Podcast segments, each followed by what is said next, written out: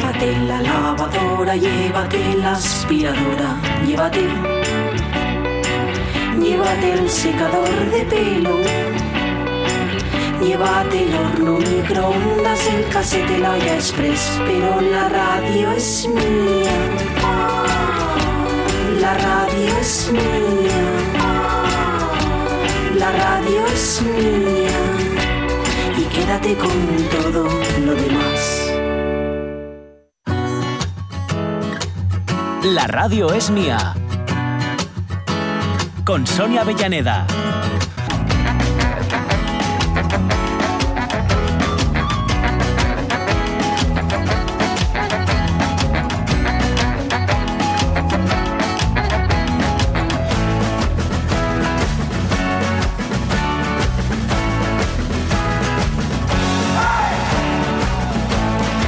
Lo de la bilocación lo intenta, ¿eh? Intentarlo intenta, pero no acaba de salirle. Hay algo ahí, hay un kit ahí que no acaba de funcionar. Así que mientras tanto y no, queridos amigos, nosotros tenemos una horita de esas cortitas, que la tercera es nuestra hora corta. Corta hora. Y tenemos, a ver, eh, haciendo así un repaso general, terminamos el cine. Hoy vamos a acercarnos a charlar de nuevo, a, a conocer cuáles son las realidades que están viviendo en Afoncasa, que sabéis que es la Confederación Nacional de Instaladores de. No, la Asociación de Empresarios de Climatización, Fontanería, Calefacción, Saneamiento y Afines. UACA, pero por un asunto muy importante, y esto yo creo que todos los clientes hemos pensado alguna vez, que qué pasa ahora, que el fontanero de ahora mm, sabe tanto como el de toda la vida, sabe realmente dónde debe de estrujar y hasta dónde debe de apretar. ¿eh? Bueno, pues vamos a ver si actualmente los trabajadores tienen formación, la formación necesaria, o esta es una dificultad a la que se enfrentan los empresarios del ramo. Lucía López Santos, para llevarnos por el mundo de Internet. Hay los modernos de otro tiempo, que además estamos de estreno. O sea que, oye, hay pató. Tiempo no sé, pero pató.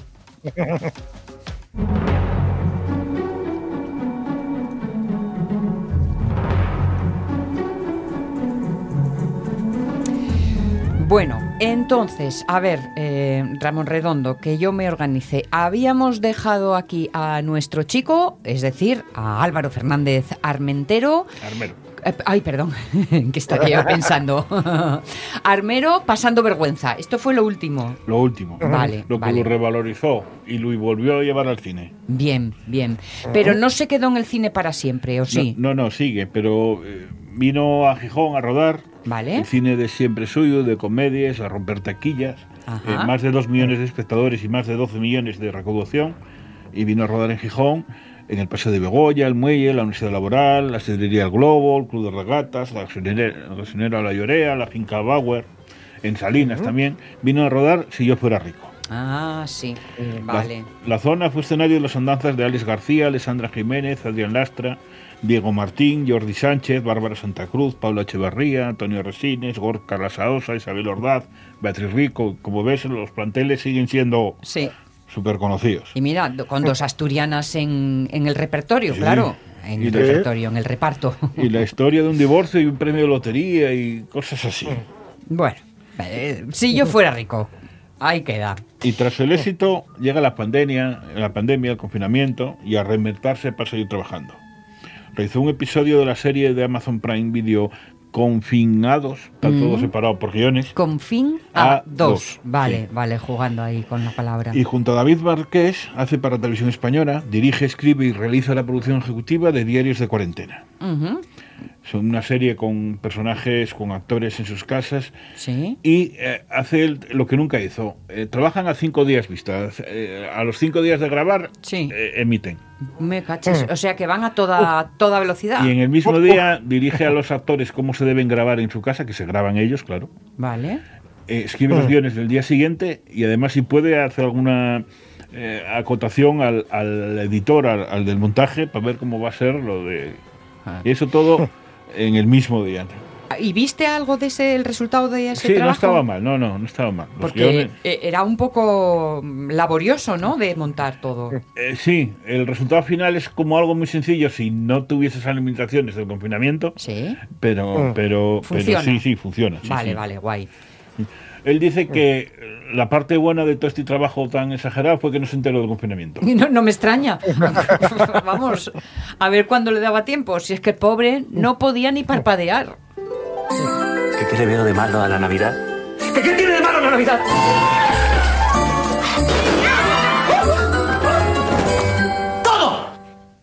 La Navidad es una mierda.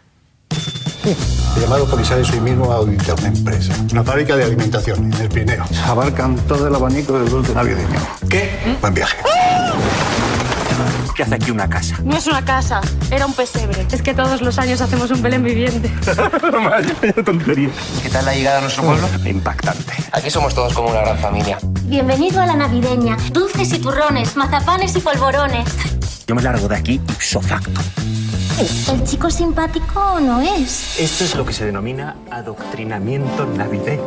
Si hay algo peor Al que, que mandan a vivir la Navidad es al que odia la Navidad. Sí, el Grinch. Ah, bien, estupendo. Tamar Novas. eh, eh, eh, Espléndido. eh, sí, bueno, no está mal, no, no, lo hace bien. La película es lo que es, pero lo, lo hace muy bien. Además es un protagonista atípico para ser, para ser digamos, el mocín de la película, Sí. es atípico. Eso está bien. Eh, De todas formas, esta eh, no se estrenó en cines, ¿o sí? No, se estrenó directamente en Netflix. Es Ah, una, vale, vale. eh, Netflix y muchas otras cadenas tienen eh, un sector que es las películas navideñas, Sí. a patadas. Y, Sí. No altas para Sí, sí. en, en- en general. Y bueno, tocaba hacer también en España y, y hizo Álvaro Fernández Almero. Bueno, pues quede ahí ese La otra título. novedad que tiene este hombre ¿Sí? es una serie de televisión, otra para Movistar eh, Plus con Cabestán eh, mano a mano. ¿Sí? Y juntaron a Antonio Resines y a Miguel Reyán Hombre, qué par de Eh, dos. para hacer Senti- Sentimos las molestias. Una película así entre comedia y nostálgica y tal, con dos eh, viejitos. Sí. Bueno, pero dos viejitos de alto copete. Sí. Humildemente acepto este Premio Europeo de las Bellas Artes. Si hay alguien a quien debo todo esto, es a la compañera fiel con la que estoy en deuda desde mucho antes de yo saberlo. La música. Vaya truño de discurso, que bola trae relamido. Lo que me extraña es que te hayan dejado entrar aquí con estas zapatillas. Me voy. ¿Cómo que te vas? Piensa que es una oportunidad de pasar más tiempo con la persona que más quieres. Tú mismo. Que el problema es que estaba desafinando en algunas partes. ¿No? ¿En qué partes? Todo el rato. Eso es imposible.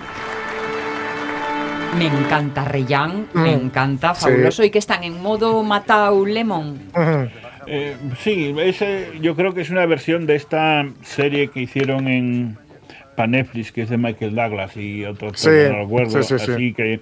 El método Kominsky. Sí, El método ah, Kominsky, sí, tiene sí. un cierto parecido. eh. Vale. Eh, Resines es un director de, de- de música clásica, eh, el otro es un viejo rockero, están quieren como jubilarlos y ellos no quieren, y entonces pues están ahí. Vale, vale, vale, vale. Bueno, sentimos las molestias, que es el- la peli en cuestión. ¿Y, y eso fue lo último que hizo? ¿O está... Eh, Es lo último, de hecho se retrasó bastante porque iba a estrenarse hacia las navidades y era cuando Resines estaba como estaba. Sí. Entonces se, Sí. se- se retrasó hasta febrero o marzo de este año. Ah, vale, vale, vale. Pero me imagino que estará metido en proyectos. Bueno, de esto habrá que verlo No dentro de unos años cuando hagamos el segundo o tercer capítulo Pues sí, de supongo. Armero, ¿no? Seguirá con vergüenza o la segunda temporada esta o no sé, o tiene algo de Netflix. Cuando, Bueno. cuando entras en el mundo, pues en un mundillo de esto, pues Ya, cuando entras en Netflix, ¿no? En las plataformas, ah, igual se no abrimos firmas las por una puertas. sola. Bueno, ver veremos. Oye, pendiente queda para el I3 de Armero, que nos lo contará Ramón Redondo, pero será en unos añinos, Ramón. ¿Vale? Gracias, un fuerte, fuerte abrazo. Las 12 y 24 minutos. Vamos a abrir el grifo. Porque, como os comentaba, eh, hay una realidad y es que los empresarios de todo el ámbito, pues eso, climatización, fontanería, calefacción, saneamientos, se están encontrando con un problema y es la necesidad de que los trabajadores lleguen con la formación correspondiente. Dejadme que se lo pregunte al presidente de Foncasa, Luis Nevares. Presidente, buenos días, bienvenido. Buenos días, ¿cómo estamos? Porque sin duda hay que renovar eh, un poco a los, a los profesionales, pero para renovarlos tienen que llegar bien formados y no está resultando fácil, parece ser, ¿no? No, no está resultando fácil. Y bueno, conviene recordar que, que en España hay una tasa de paro juvenil pues por encima de, de, de, la media europea y en torno a ello pues bueno se ejecuta esta reforma de la ley de formación profesional que, que es lo que venimos a contar un poco y cómo lo vemos nosotros uh -huh. ¿Y, y esta reforma eh, ayuda mejora pone alguna dificultad cómo va a afectar Hombre, tiene que ayudar, porque es, es, una reforma que está copiada un poco del, del plan alemán. Sí. Eh, ahora, pues nosotros estamos moviéndonos en, en unos eh, porcentajes de, de matriculación en, en, la FP en torno al 12%, un poco más estos últimos años, uh -huh. y en Europa están en torno a un 25, un 30. Por tanto, están mejor formados. Sí. Pero si a nosotros nos ocurren, pues que estas cosas y vemos que esos porcentajes eh, son tan diferenciales respecto a otros países, es que algo tampoco estamos haciendo bien nosotros. No solo la juventud tiene el, el, el problema, sí. lo tenemos todos como, como sociedad. Uh -huh.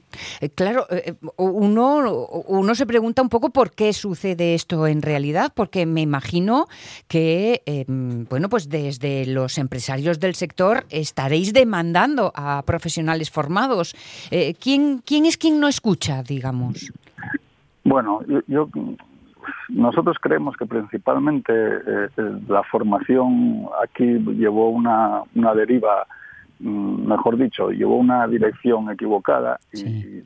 nosotros vemos que la mejor manera es eh, de que haya una integración total eh, por parte de la población activa. ¿Qué ocurre ahora? Que, que con esta reforma, con esta ley, uh -huh. pasa todo a formar parte del Ministerio de Educación. Y entonces sí que se va a intentar integrar eh, a todos los sectores, ¿no? Tanto estudiantes como desempleados, como trabajadores. Uh -huh. vale. A partir de ahí, pues tendrán unos dos tres años de, de, formación, que será alterno entre teoría en aula y vinculación con una empresa eh, en prácticas. Uh -huh. Será un sistema mm, remunerado eh, con el salario mínimo interprofesional con una proporción en base a las horas que tú realices las prácticas, incluso el Servicio Público de Empleo eh, financiará parte de, de, esa nómina. El trabajador o el alumno en prácticas recibirá eh, esa cuantía económica y también eh, podrá acreditar su experiencia laboral. Uh -huh. Hablamos entonces de la formación profesional dual, ¿no? Sí, es la, profe sí. la profesional dual. Y todo esto ahora mismo se está ejecutando en un plan experimental. El plan experimental será hasta el 2024. A partir de 2024 se debería ya ejecutar de una forma eh, en base a la ley y, y, y, bueno, abandonar un poco este experimento, por así decirlo, que, que, se está realizando hasta 2024. Y los que llegan a hacer las prácticas, Luis Nevares, mm, ¿qué nivel traen? ¿Cómo llegan? Hmm. ¿Bien preparados? Bueno, a ver, hay de todo, como, como, como, nos podemos imaginar. Sí.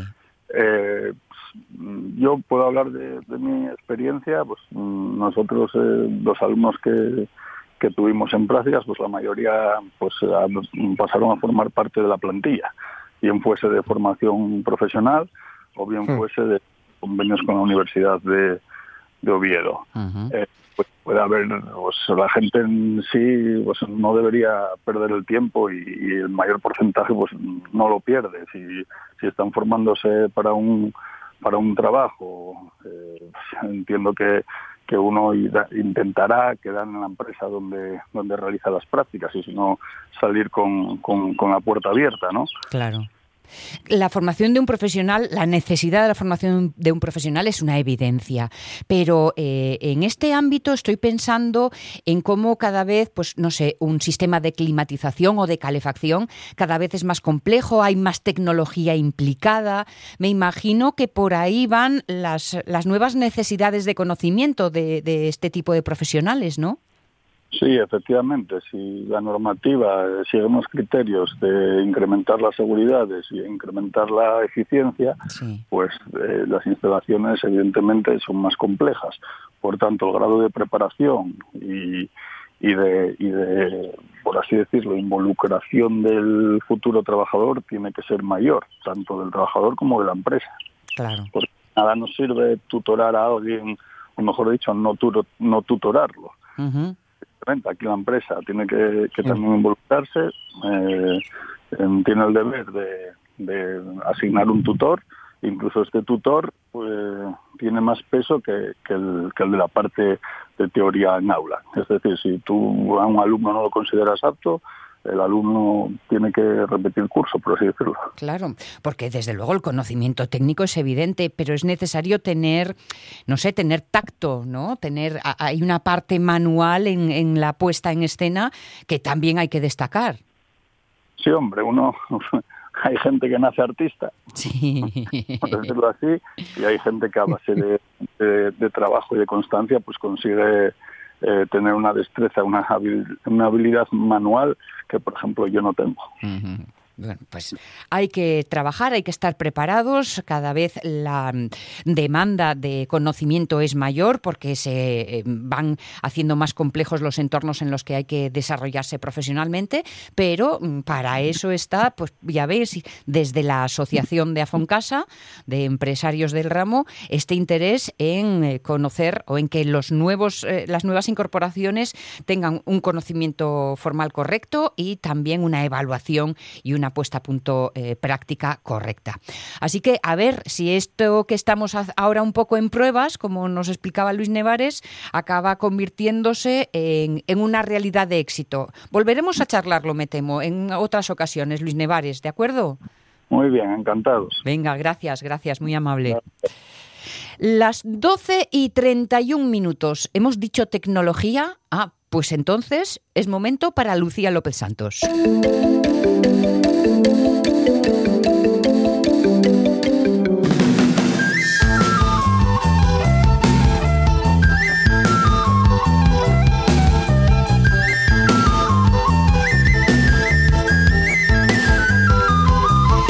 Ti te pasa que como, eh, como estás relacionada con el ámbito de, en, tu caso, Internet, pero bueno, la informática y tal, que todos los que no sabemos mucho de estas cosas te acabamos preguntando las cosas más variopintas, de, pero tú no trabajas en eso, ¿no? Las típicas preguntas de madre o de abuela.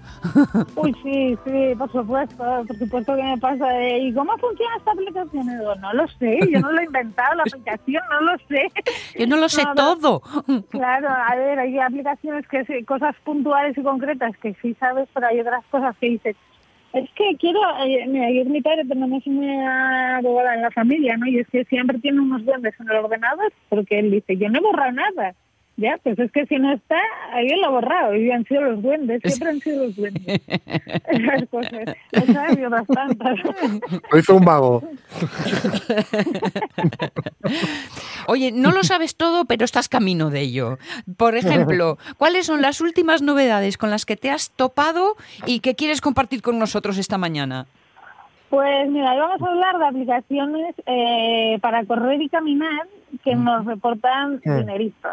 Ahora, en plena época de Operación Bikini, eh, salir a caminar como que está ahí a la orden del día, ¿no? Es un Sí. ejercicio súper sano que da igual la edad que tengamos, la velocidad a la que vayamos, que siempre nos va a sentar fenomenal. Vale. Y si encima cobramos por ello, pues ya eh, esto es eh, el no va mal. O sea que realmente sí, habías dicho que nos dan dinerito. Creí que lo había in- inventado yo eso. No, no, no, no. Ah, es, eh, Cuenta, cuenta. Eh, pues mira, hay diferentes tipos de aplicaciones, ¿no? La primera es gratuita y es la, la más extendida, ¿vale? Es una aplicación francesa que se llama, eh, se llama, ¡ay! No me sale la palabra, se llama Warm, ¿vale? Entonces, WeWarp, WeWarp, o sea, nosotros Ah. Nosotros somos W-A-R-D. Si la queréis buscar, bueno, pues eh, está ahí. Entonces esta aplicación lo que hace es la asociamos a nuestra cuenta de, si es un iPhone, a nuestra aplicación de salud, si es un Android, a nuestra aplicación de WellFit con la que si bueno tenemos relojes o el teléfono siempre encima, cada paso nos lo contabiliza y Sí. de tal forma que eh, cuando llegamos al final del día lo podemos ir haciendo antes si queremos, pero bueno, lo- con entrar una vez es suficiente. Al final del día le decimos contabiliza nuestros pasos. Entonces, Mm. eh, todos los pasos que hayamos dado, y ayer, por ejemplo, vi 17.000, ¿no? Porque bajé desde ahí donde digo que parece que no es Gijón, hasta Gijón, y bueno, pues 17.000 pasos. Eh, entonces, claro, he ganado unos wards. Esos wards son, digamos, Ujú. monedas ficticias de la propia aplicación. Entonces, Mm. cada, cada mil wards, por así decirlo, nos da, o sea, cada mil pasos nos da un ward. Vale. ¿Qué ocurre? Que lo hace por Mm. tramos, ¿no? O sea, tenemos que hacer 10.000 pasos o, o 25.000 o 15.000 para tener realmente esos wards. Si hacemos 11.523, nos va a dar 10. Vale, si vale. hacemos 15.000 o más, Mm. ya nos da 15. Vale, vale, perfecto. eso, eh, y entonces lo interesante es, vale, ya tengo los wards, ¿no? Pongamos, entonces, ¿cuánto dinero equivalen wards en euros? Pues pongamos que son 1.000 wards, un euro aproximadamente. Bueno, hay que, cami- hay que caminar un ratín, ¿eh? Ostras, Sí, tú. sí, hay que caminar. Hay y que hay que caminar caminar un todos los días y acordarse todos los días de verificar, o sea, de validar los pasos que hemos dado con la aplicación del móvil o del reloj. Ah, La- vale, vale, vale. Encima eso. es- sí, la cuestión es que, a ver, es- eh, ellos, si queremos, la aplicación nos manda un recordatorio para que lo hagamos y es que, o sea, que no es que solo vamos a tener wards, no, esos wards los vamos a poder canjear. ¿Y por qué los vamos a canjear? Los vamos a poder canjear o bien donarlo a causas benéficas, por ejemplo, este fin de semana tenían una que era eh, donar los wards a que las personas que están, los niños que están en casas de Mm. acogida puedan pagar los campamentos de verano, es decir, eh, a través de una asociación. Me parece súper guay, la verdad, porque Sí. oye, un campamento es súper interesante para cualquier niño y no todos se lo pueden permitir. Cierto, buena idea. Y eh, también lo puedes canjear por vales promocionales, es decir, pues yo que sé, eh, hay una tienda que se llama Ripples que te dan un vale, pues si canjeas, eh, no sé, son 200 watts, te dan un vale de un 10% o algo así. Oye, yo- eh, tienen, que, tienen que dar alguno que sea para comprar zapatillas de deporte, porque es que a este paso... también hay, lo que hacen en vez de darnos esos descuentos también, si canjeamos, por ejemplo, eh, 2.000 watts, nos lo devuelven en 10 euros, por ejemplo, del H&M, de JD Sports, de Mm. De un montón de marcas que son conocidas mundialmente y que podemos comprar bien por internet o incluso en tiendas físicas, ¿no? Y ya, si decimos, "Va, es que yo no compro ninguna de esas tiendas, bueno, pues nos lo canjean por dinero. Si queremos, nos, lo, Mm. nos mandan una transferencia a nuestra cuenta. O sea que incluso incluso cash de verdad, de, con estas manitas, ¿no? Mm. Sí, sí, sí. O sea, Vale, vale, eh, vale. Y esto es real, ¿vale? Eh, ¿qué ventajas tienen también? Pues lo típico, ¿no? Si yo os mando la invitación, eh, pues vamos a recibir más wards, tanto la persona que recibe la invitación como yo. Pero yo solo lo recibo si llegas tú a los 400 wards, ¿vale? Mm, Entonces, vale. está guay porque te obliga un poco a... Y puedes competir con tus amigos, ¿no? En plan, pues yo he hecho 17.000. Mm. Pues ayer, por ejemplo, había una amiga que había hecho 25.000 pasos. Y dices, pero además está bien. Hmm. Eh, pues bueno, y luego hay otra aplicación que esta ya es un poco más compleja que se llama Stepen. ¿Por qué es más compleja? Porque también es más cara, ¿vale? Esta sí que nos va a costar poder ganar dinero. Vale. Tenemos que invertir primero en Solanas. Es- perdona, ¿cómo me dijiste que se llamaba para buscarlo mientras te escucho? Stepen, S-T-E-P-N. Step de paso y una N al final. Ah, vale, vale, vale. Stepen. Muy bien, muy bien. Entonces, bueno, esta aplicación es guay porque eh, sí re- realmente si vas a poder ganar dinero más rápido, lo que pasa es que hay que invertir un pelín antes, ¿no? Entonces, en esta te registras, para registrarse hay que pasar unas movidas, ¿sabes? Tienes que, mm, tú te descargas la aplicación, pero no es suficiente, metes el email, tampoco es suficiente. Tienes que entrar en los grupos de Telegram de la aplicación de eh, para conseguir un código de, de validación. Códigos que, a ver, los están bombardeando cada dos por tres, pero tienes que estar muy pendiente para que no te lo robe otra persona, ¿sabes? Estamos hablando de Ah. grupos de Telegram de 200.000 personas, o sea, eh, y todos van a lo que vamos, o sea, íbamos al código, hay como sabandijas, en plan, un código para mí, otro código para mí. a mí me costó un ratillo, ¿eh? Para probar realmente la aplicación. Lo del deporte y la vida sana, ¿eh? No está reñido con... Con ser una sabandija. Exacto. Entonces, bueno, una vez que ya tienes validado el este, tienes que comprarte unas zapatillas virtuales para poder empezar a caminar. Puedes caminar igualmente, pero no te va a aportar nada si no tienes las zapatillas. ¿Qué ocurre? Que esas zapatillas, las más baratas, valen 12 solanas. Y dices, ah, bueno, 12 solanas ya. A ver, precio de la solana. Equivale a unos 1.000 euros. Hombre. Uh. Hombre, ya te digo yo a dónde, a qué paseo les enviamos. No, no, hay muchos usuarios, ¿eh? O sea, ojo que esto es una aplicación, eh, o sea, es un juego NFC de los que ya hablamos, de los non-fungible tokens, Sí, NFT, perdón, o sea, eh, cosas virtuales que pagamos por ellas y que siguen siendo virtuales, pero que nos van a aportar dinero, ¿vale? Y que el día de mañana, si las queremos vender, nos vamos a poder vender. De hecho, podemos alquilar zapatillas, pero claro, nos siguen haciendo falta solanas y Mm. las solanas Mm. son caras. Eh, y ellos también te van a pagar en solanas. Entonces tenemos que crear una cartera virtual, que eso nada, eso es un momento crearla en la aplicación, pero la cuestión es sobre todo lo de las zapatillas. Entonces, en función, compras, pongamos las más baratas, 12 solanas, 1.000 euros. A partir de ahí puedes seguir invirtiendo todo lo que tú quieras, porque claro, tú compras las primeras zapatillas, pero solo te das derecho a contabilizar los pasos que des en 10 minutos.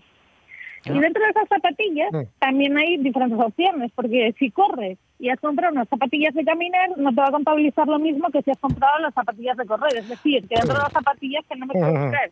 Si son de correr, son de caminar o son de una cosa intermedia, ¿no? O Un poco complicado esto, ¿no? Más caras. Mm. Sí, pero, o sea, es, es como muy básico, pero más caros. Ya. Entonces, eh, a ver, es que hay gente que se ha ganado 3.000 euros al mes con esta aplicación. Madre. ¿Me lo estás diciendo en serio?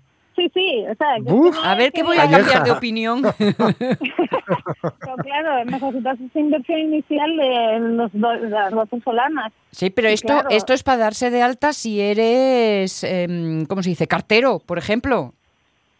Bueno, pues Mm. a lo mejor es muy interesante, claro, eh, ser cartero efectivamente, o repartidor. O no sé. repartidor, claro, que andes todo el día Ah. caminando. Oye, O que seas un runner, que ahora hay muchos también. también, eh, también, Sí. también. Entonces, No, a- la cues- habrá que controlar que no nos lo den como pluriempleo, ¿eh? Ya. No, hombre, no. La cuestión, lo que hay que tener claro es que también es un valor muy variable porque al final una solana pues es como el Bitcoin, Sí. que de repente estaban muy altos Ajá. y últimamente pues ha habido ahí un, un crash que los ha hecho perder bastante valor, que a lo mejor es el momento oportuno para comprar Bitcoins. Pues igual que con el Bitcoin pasa con la solana, o sea, es lo mismo, Mm. es como Ujú. decir euro y dólar. Quiero decir, eh, hoy sabes a lo que valen, a lo mejor el día de mañana, en vez de un euro, o sea, en vez de mil euros, 12 solanas, 12 solanas son menos 300 euros. No ya, lo sé, ya, claro. a saber, a saber. Ahí está un poco la clave del juego, ¿no? Y de divertirse. A los que no quieren gastar de ese dinero, como la Menda, por ejemplo, Mm. eh, tiras de la WeWard. sí, yo creo que y- creo que que somos todos nosotros somos todos de WeWard. Me, me da a mí la sensación, ¿eh? Pero bueno, no sé, igual me, me meto más de lo que debía, pero yo creo que somos de WeWard. Sea como fuere, mira, te vamos a dejar dando un paseín. Aunque hoy, hoy estás en la OFI, ¿no? ¿Sí? No, no, estoy en la calle. estoy Ah, estás en la calle, ¿no? tranquilo, sí, Sí, es que hoy sí. estabas Mm. así, como otras veces oímos, o los pajarinos, o los coches, o hoy creí que estabas en la OFI. Pues nada, a darle a la patuquina y no sé si WeWar o los otros del Steppen, pero a conseguir perres. Eso, eso, a darle a los pies. Venga. que tengáis muy buena semana. Bueno, Lucía, Igual. un besín grande. Hasta luego, hasta luego. Antes era para qué corres para tener sed, ahora para qué corres para ¿Ya? tener sol. Soles, dijo que se llamaban, ¿no? Pues mira, Sí, sí. ¿ves? Si es que aquí cada uno corre por lo que puede. 12 y 43 minutos.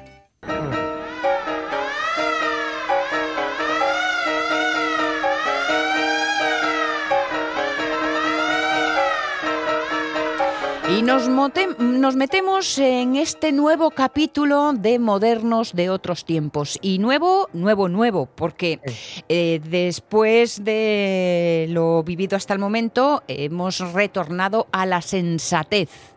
Bueno, o al menos a bajar el nivel de insensatez. Algo que por otra parte, tras la historia de Luis Ríos Losada, el pinturero, el primer torero paracaidista de la historia, pues no es muy difícil.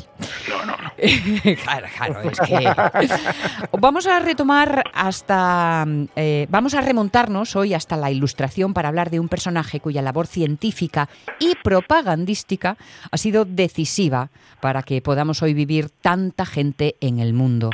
Eh, porque nuestro moderno, Carlos La Peña, a ver, era, según apuntas en el guion, agrónomo, farmacéutico, químico, naturalista e higienista. Y Sí, francés.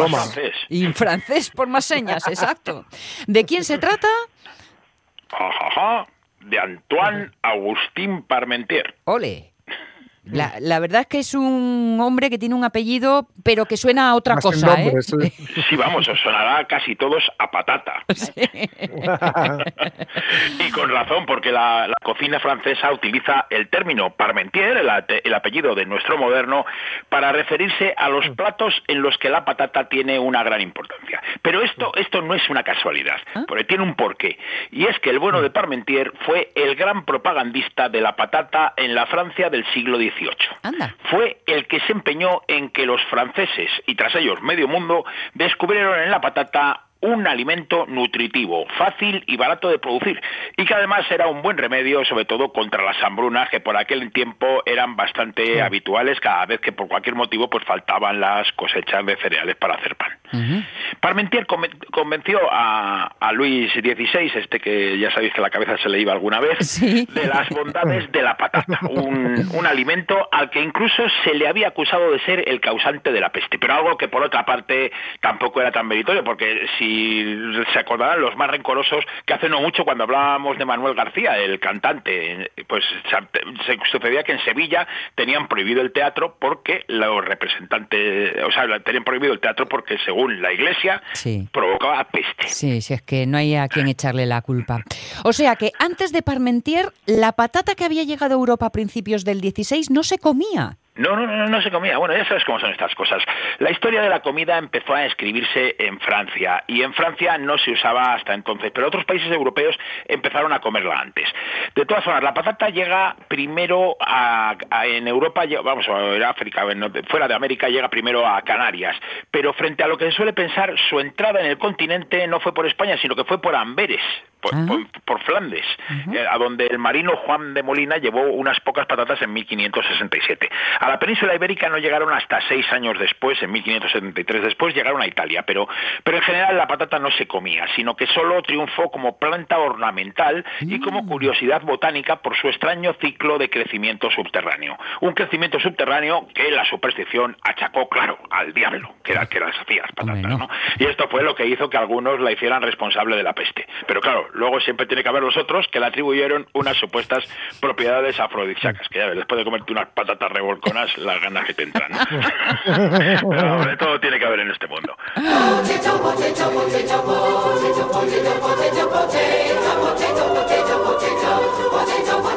They're red, they're white, they're brown. They get that way underground. There can't be much to do. So now they have blue ones too. Esta es una versión, una simpática versión del clásico Mm. mexicano, es la Potato Song, que eh, Ujú. la divertida de la divertida cantautora folk de Massachusetts Shirley Wheeler. La canción forma parte de su disco Sylvian Hotel de 1999, una canción sobre unas patatas que ya se cultivaban organizadamente en los Andes unos 3800 años antes de Cristo y que eran el alimento principal de los incas que habitaban las alturas donde no se podía cultivar el maíz, ¿no? Y mira, y si me dejas, te voy a contar una vieja leyenda andina sobre el nacimiento de la patata que a mí es que me encanta. Es una que dice que los cultivadores de la quinoa, que eran los chungos eh, que vivían en las partes de abajo, dominaban a los pueblos de las tierras altas. Y encima, los muy cabrones les robaban el poco alimento que conseguían. Así, los hambrientos habitantes de las tierras altas, pues pidieron ayuda al cielo y como respuesta obtuvieron unas semillas carnosas y redondas de las de las que salían unas matas moradas, claro, la patata. Como las plantas parecían talbirria, los malvados de las tierras bajas no las arrancaron y los de las alturas las cosecharon como si fueran verdura y se quedaron pues con un hambre similar a la que ya tenían antes de empezar, ¿no? Pero entonces sonó una voz del cielo que les dijo que removed las tierras y sacar los frutos de ahí, que decía la voz, que la- ahí las escondía escondido para burlar a los hombres malos y enaltecer a los buenos. Mm. Y, y es verdad, lo abrieron y entonces gracias al aporte de las papas eh, que hizo a su, a su dieta empobrecida, cogieron fuerzas para coger y largar a gorrazos a los invasores que no volvieron a perturbar la paz de las montañas. Mira tú, a veces los tesoros tienen que estar escondidos. Pues bien, una vez conocida esta leyenda, ¿qué te parece, Carlos? Si vamos a la historia para ubicar a nuestro moderno. Sí, mira, Antoine Agustín Parmentier nació el 12 de agosto de 1737 en Montdidier, una ciudad de Picardía famosa desde la Edad Media por su actividad textil. Su familia había pertenecido a la burguesía local e incluso alguno de sus antepasados había sido alcalde, pero su padre pues no era alcalde, era se llamaba Jean Baptiste y mantenía a sus cinco hijos con los modestos ingresos que le aportaba una pequeña mercería. Por cierto, de los cinco hijos, Antón Agustín era el segundo. El padre cogió y se murió joven y su madre, María Eufrosi Millón, se encargó personalmente de su educación con la ayuda del párroco local. Eso sí que le enseñó latín. A los 13 años, Antoine se hace aprendiz de boticario en la farmacia Frison de Montdidier, de la que acaba de hacerse cargo un primo suyo.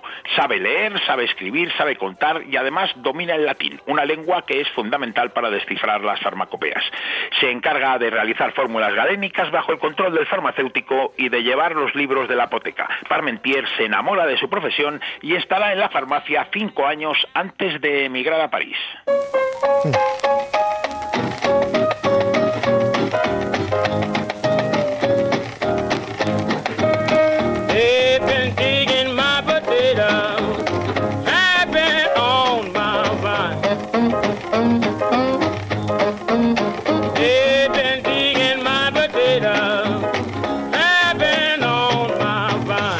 Decimos que escuchamos a Robert Brown, mm, pues quizás no sea fácil de identificar. Otra cosa es si hablamos de Washboard Sam, el gran solista de la tabla de lavar en las grabaciones de Chess Records. Aparte de cantar y de tocar la tabla de lavar, Washboard Sam fue un fecundo y exitoso compositor de viejos blues cargados de sentido del humor, como este Digging My Potatoes, cavando mis patatas, y que ahora nos acompaña. Nuestro moderno, a Parmentier, Carlos, aún le faltan unos años ¿eh? para acabar las suyas. Sí, sí, vamos, porque en París está, se continúa trabajando de farmacéutico como ayudante de un pariente lejano también que había trabajado en la botica del Hotel Real de los Inválidos. Con 20 años coge y dice, va, pues me voy a unir al ejército, y se une al ejército como ayudante de farmacéutico, justo cuando había una guerra, durante la guerra de los siete años que enfrentó a Francia con Prusia. En la guerra logró detener una epidemia de disentería y fue ascendido hasta ser nombrado farmacéutico de primera clase, pero también fue herido en, en combate y capturado al menos cinco veces por el enemigo, qué pesado, ¿no? Pero bueno, casi siempre formaba parte de los intercambios de prisioneros porque como el tío era bueno como farmacéutico y eso, pues lo cambiaban. Pero la última vez que fue apresado no hubo negociaciones y se pegó dos semanas en una mazmorra. Ole, pero mira, no hay bien que por no hay mal que por bien no venga, porque este presidio marcó precisamente su encuentro con la patata. Sí, porque su único menú de prisioneros era una especie de papilla hecha con las patatas cocidas que sobraban a los cerdos. Allí se da cuenta Parmentier de dos cosas. Primero, que le gustan las patatas y mucho además. Y que además, pese a ser el único alimento, su salud no se deteriora en absoluto. Así, a los 15 días le sacan de la mazmorra y le dan una libertad condicional con la condición de que vaya a trabajar de ayudante del reputado boticario de, de Frankfurt del Meño que se llamaba Johann Friedrich Meyer. Allí va a seguir estudiando la patata como alimento humano. Va a permanecer en Alemania hasta febrero de 1763, cuando por fin se firma la paz y es liberado. De vuelta a Francia con 27 años y el título de farmacéutico de primera clase y además eh, unos magros ahorros, continúa su formación asistiendo a lecciones de botánica, de física y de química.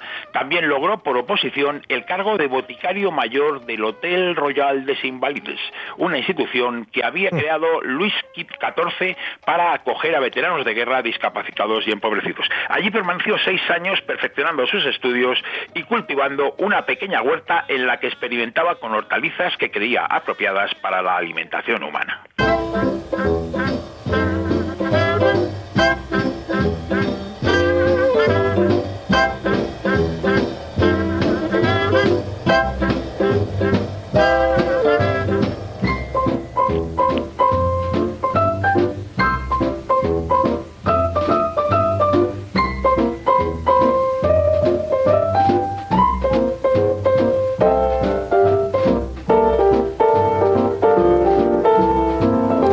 Escuchando a una de las mejores manos izquierdas del piano stride y a uno de los tipos más simpáticos de la historia de la música, el neoyorquino de Harlem, Fats Weller uno de los grandes pianistas de la historia del jazz. Lo que interpreta es una composición suya que se convirtió en un clásico, All That Meat and No Potatoes, algo así como toda esa carne y sin patatas. Thomas Wright Weller murió en Kansas City en 1943 cuando apenas le quedaban unos meses para cumplir los 40 años. Por su parte, nuestro moderno Antoine Agustín Parmentier continúa estudiando la patata en el Hotel de los Inválidos y se conjura para vencer la resistencia que encuentra el tubérculo como alimento saludable. Sí, sí, vamos, la oportunidad le llenó en 1769 cuando la Academia de Sansón instauró un premio al científico que presentase un alimento que pudiera sustituir al pan cuando había malas cosechas. Parmentier presentó, claro está, la patata, que como ya lo hemos dicho, en Europa solamente se empleaba para alimentar al ganado e incluso si sobraba y ya no lo quería el ganado, pues también para, alimentar a los pobres, porque estos no gozaban una consideración mayor que aquellos. Nuestro moderno se encargó de mostrar a la comunidad científica que la patata era una verdadera alternativa alimenticia, de enseñar lo fácil y barata que era de cultivar, aunque yo mira que la planto todos los años y no saco nunca ninguna, ¿eh? que soy así de celoso. y, y ganó el premio y, y lo que más es más importante, logró que se derogaran esas estúpidas leyes que prohibían su cultivo en Francia a causa de la leyenda aquella de que provocaba la peste. Unos años más tarde, en 1777, publicó el resultado de sus investigaciones en un libro que se llamaba Examen Clínico de la pomme de terre, el verdadero clásico sobre la patata. Bueno, hasta el punto que al final nuestro moderno consigue hasta el apoyo de Luis XVI y de María Antonieta. Sí, sí, vamos, es que se les iba la cabeza con la patata a los dos. Estamos a punto de la Revolución Francesa y el rey tiene miedo de que las hambrunas socaven aún más su maltrecha popularidad. Así que decide confiar en la propuesta de Parmentier y en 1785 le concede unos terrenos en Sablons y en Grenelle, cerca de París, para que plante patatas. Allí, dice la leyenda, Parmentier va a realizar una de las acciones publicitarias más ingeniosas de la historia.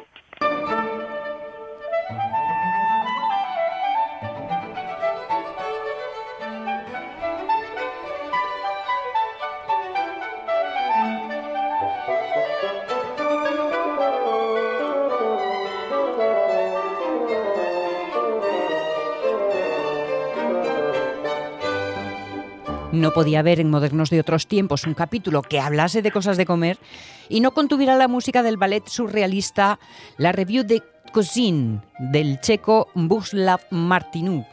Pero, ¿lo he dicho todo bien? ¿Algo de... Sí, vamos, la revista de cocina del de, del checo Bajuslav Martinu, que ya ha venido por aquí un modo. Sí, es cierto, es cierto. Pero bueno, nosotros a lo nuestro, a Parmentier y su maniobra publicitaria, ¿cómo le fue? Como, pues mira, pues eh, y, y, de un sistema para promocionar el consumo de patatas bastante sui generis. ¿no? El agrónomo plantó un huerto real de patatas y cuando las matas crecieron hizo que el campo fuera custodiado militarmente por el día para mostrar su valor. Ahí estaba la Guardia Real. ¿no? Por la noche retiraba la guardia para que pudieran entrar los ladrones. Cada ladrón que entraba en el huerto por la noche y robaba las patatas se convertía al día siguiente en un nuevo converso de la causa de la patata. Vamos, no tengo certeza absoluta de que esta historia sea cierta, pero vamos, si no lo fuera, pues lo merece porque es, es buenísima. Vamos. Lo que sí que es cierto es que en 1785, en la recepción en Versalles por el cumpleaños de Luis XVI, el, el rey al que se le iba la cabeza, Parmentier le regaló un ramo de flores de patata moradas y además adornó el pelo y el pecho de María Antonieta con más flores de patata. También organizó banquetes reales confeccionados a base de patatas. Pero la historia de Parmentier y sus logros en pro de la alimentación va más allá de la patata. Sí, sí, va más allá de la patata, porque muchos más alimentos se beneficiaron de su trabajo. Mejoró sensiblemente la molienda del trigo para sacar una sexta parte más de harina para la panificación. ¿Olé? De hecho, fue uno de los creadores de la Escuela de Panadería de Francia. También trabajó con el maíz, con el opio y con el cornezuelo del centeno. También desarrolló técnicas para sacar azúcar de la remolacha y de la castaña. Preconizó el uso del frío para conservar las, las carnes y colaboró con Apert, que Apert, que pronto va a venir por aquí eh, a moderno de otros tiempos, en las primeras conservas de alimentos en vidrio. ¿no? Eh, pese a su buena relación con Luis XVI durante la Revolución, continuó trabajando. Se encargó de vigilar el salazón para el ejército, de mejorar la higiene de los barcos y además consiguió que los ejércitos napoleónicos adoptaran la vacunación antivariólica. El 17 de diciembre de 1813 murió en París a los 76 años, pero no murió del todo porque su nombre permanece asociado a los platos de la cocina francesa que llevan a la patata entre sus ingredientes principales, como el hachís parmentier, por ejemplo. Mira tú, que me cayó todavía mejor de lo que esperaba eh, este, este gran Eso moderno. sí, pero nos ha salido hoy un moderno, así que un poco una patata, ¿no? Pero no lo olvidéis y recordadlo, Antoine Agustín Parmentier, el hombre de la patata. Carlos La Peña, el hombre de los modernos, con besos y abrazos fuertes que te duren una semana que hasta el lunes no hay más, ¿eh? Venga, pues, ah, pues los, los haré que aguanten. Bien, los bien. en conserva en un bote. Muy bien, muy bien. Hasta hasta luego. luego, hasta luego. Abrazo. Jos- José Rodríguez, eh, Jorge Alonso, Pachi Poncela, quien os habla.